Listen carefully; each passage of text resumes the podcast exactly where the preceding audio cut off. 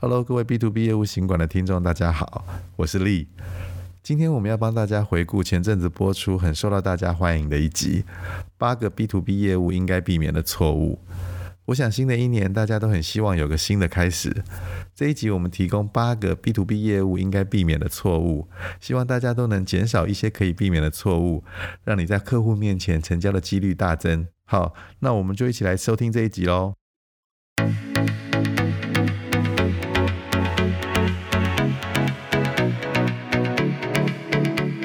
嗨，大家好，我是 June，我是 Lee，欢迎大家来到 B to B 业务行馆。哎，June，你最近有没有常常收到一些就是那种奇奇怪怪的电话？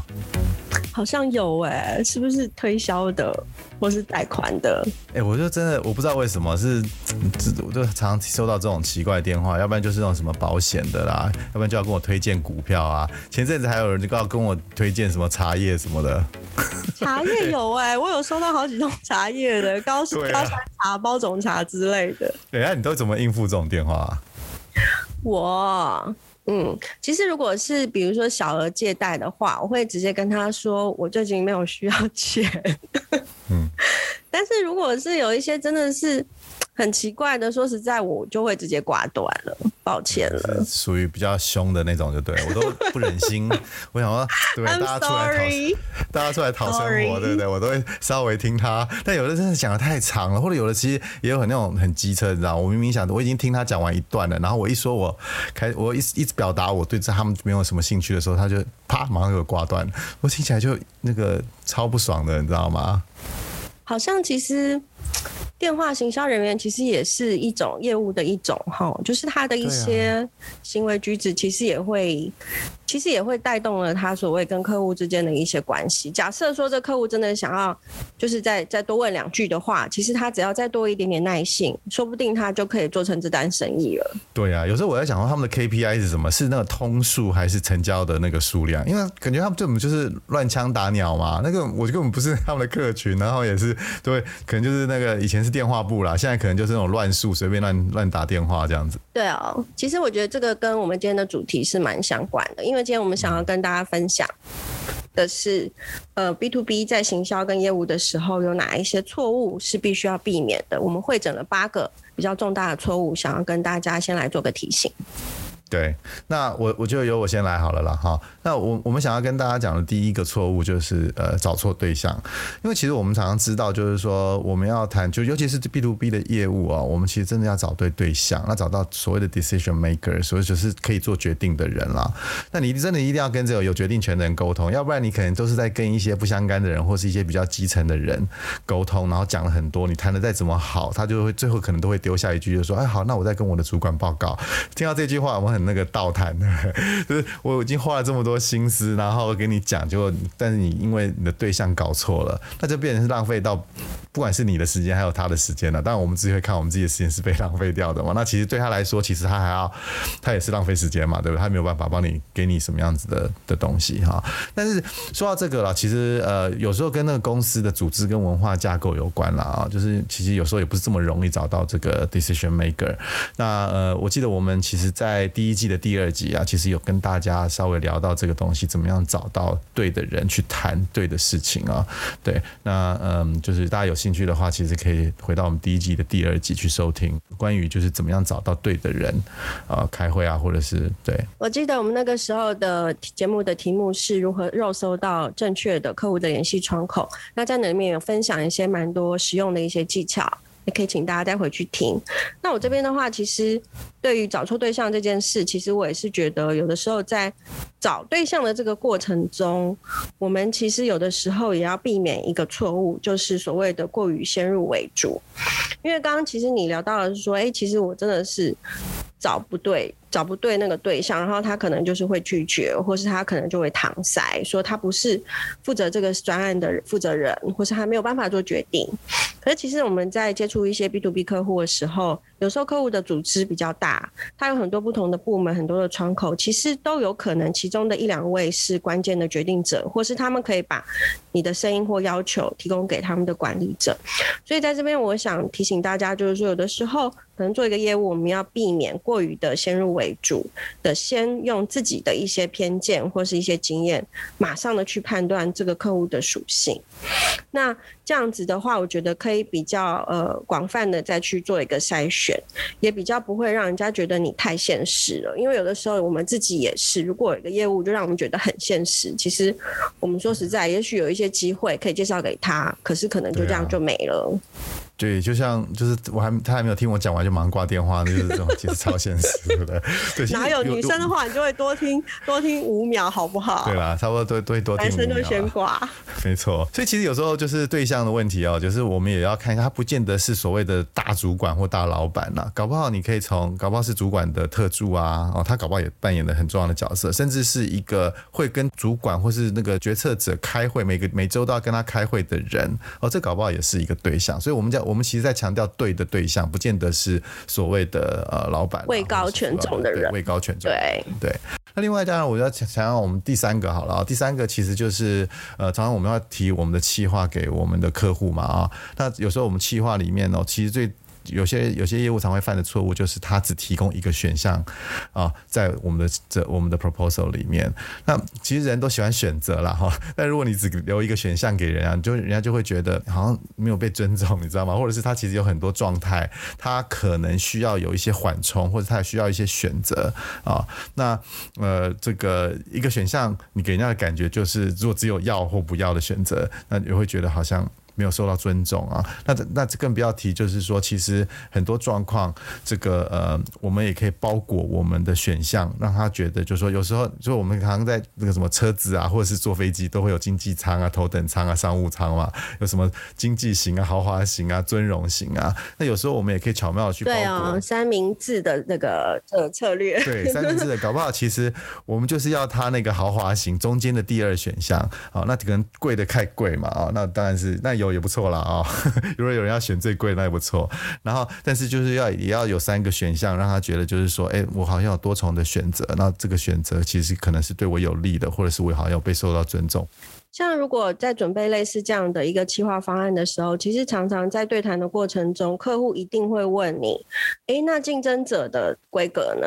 竞争者的价格的，或竞争者有没有这样的一个特色？那我觉得在这边也可以提醒大家，另外一个常常业务人员会犯的错误，就是当客户在询问到竞争者的时候，可能有时候你会忽然被惊吓，就忽然吓吓一跳，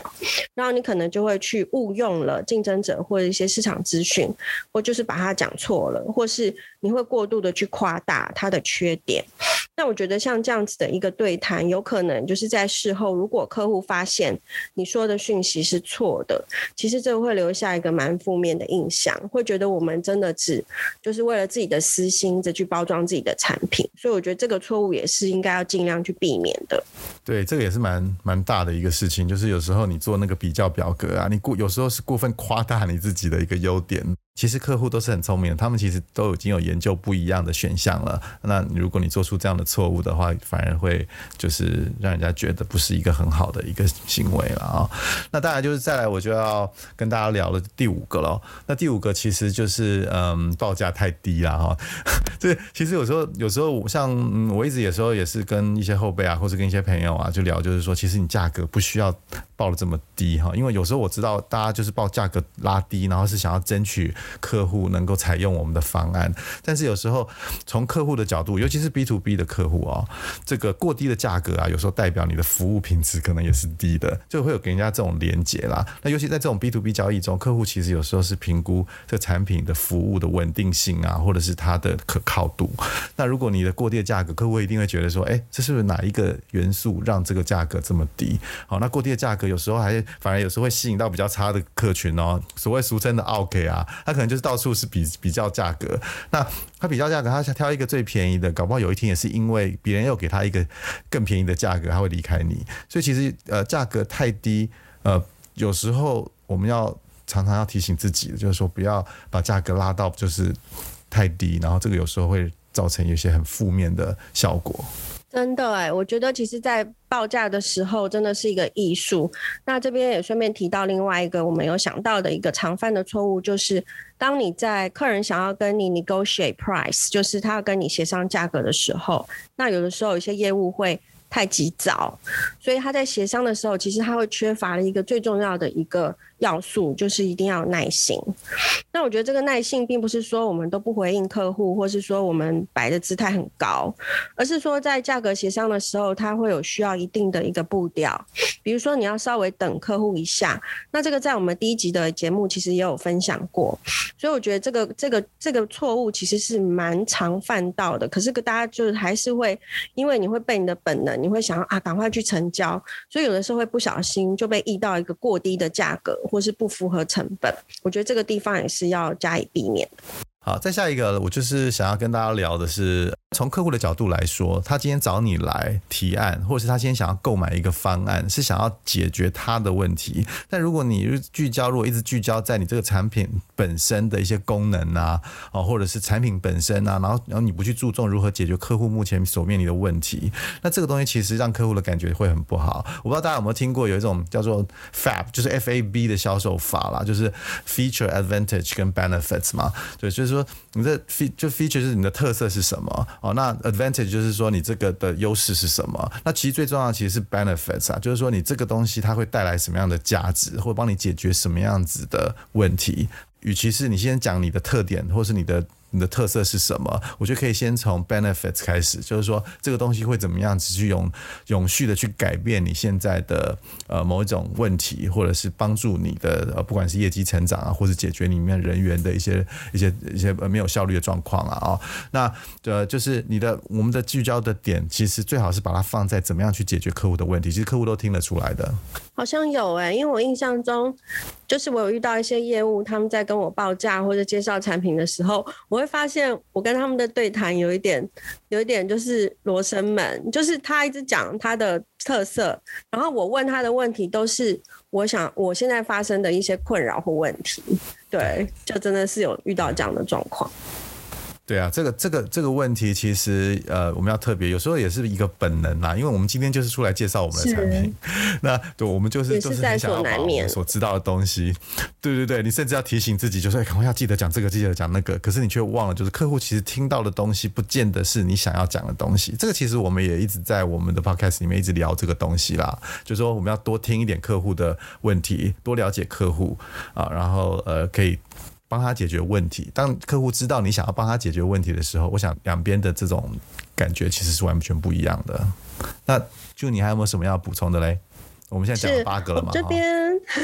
我这边其实有一个，我之前其实有遇过蛮多的一些，就是可能有呃，我遇到的厂商或是同事，当然我自己也曾经犯过这样的一个错误。也就是说，业务最重要的就是所谓产品的价格，那就发生过价格错误。那这个价格怎么错嘞？那我觉得这个是包括了。第一，你的成本就算错，有的时候我们要销售一个商用的 solution，它里面是不是可能会不止一个项目？它可能会有五个、六个，甚至更多，有的十几个，甚至到上百个系统整合案。那这每一个成本其实都会影响到你的价格，所以基本上你在成本上的掌控必须非常的正确，才不会影响你的报价。因为你报价报错了，其实会有一些很负面的效应。那我这边也举一个实际的案例，就是呃，曾经我有一个蛮大的客户。他跟我分享的，因为现在很多的报价的机制就是，哎，不一定是用 email，可能就用 Skype 或是用 Telegram、用 Line 来做一个报价。然后他就发现，他曾经之前有一个厂商给他一个价格，他报了以后，他就呈就是去呈报给他的主管，就过了几天之后，他再回去看，那价格已经被收回了。对，所以他整个就不承认他报过这个价格，但他其实已经向内部申报了，就是所以其实这整个过程让他觉得非常的。不被尊重，然后从此这个厂商就变成他拒绝往来户，我觉得这个蛮可惜的。就当黑名单就对了啊，对，啊、对，变黑名单。现在有一种东西叫截图啊，所以 当我们发现什么东西的时候，现在现在不是都很流行要截图嘛？真的，截图文化，真的是对啊，对啊，所以我觉得这个错误其实真的也是建议大家要避免，因为这又会衍生到一个所谓诚信的问题。那我觉得在做商用业务的这个经验中，我真的看到很多。的合作就是没有办法合作下去，其实都是因为价格上的一些不诚实，还有诚信的问题，所以这个真的再三提醒大家，错误真的难免啦。我觉得每个人都会犯错嘛，我们大家都是人嘛，对，其实实我觉得错误就是你要诚实的面对他，然后要学到教训。我觉得很多人对，就是你真的客户，他如果你真的老实跟他讲，就是就是说，哎，我真的犯了什么错啊，然后就是不好意思啊，什么就怎么样。我觉得大家都可以接受这种东西啊，当然也有不能接受的。不过我觉得大部分的客户不是就也都讲理的啦，因为大家毕竟就是在商场上嘛，其实我觉得还会以后还会有机会碰到啊，大家也不会不至于会有什么样子脱轨的状况啦。今天跟大家聊到了八个 B to B 业务避免的应该避免的错误，那这些错误其实都是我们在过往的经验中，其实有看过很多人他会不小心犯错。那我觉得就是错误已经犯了没有关系，但是如果我们可以预防的话，是最上上策的，因为所谓预防胜于治疗。那也希望今天的这一些重点大家能够记下来哦。对，有任何问题也欢迎大家给我们来信哦。谢谢大家，拜拜。拜拜。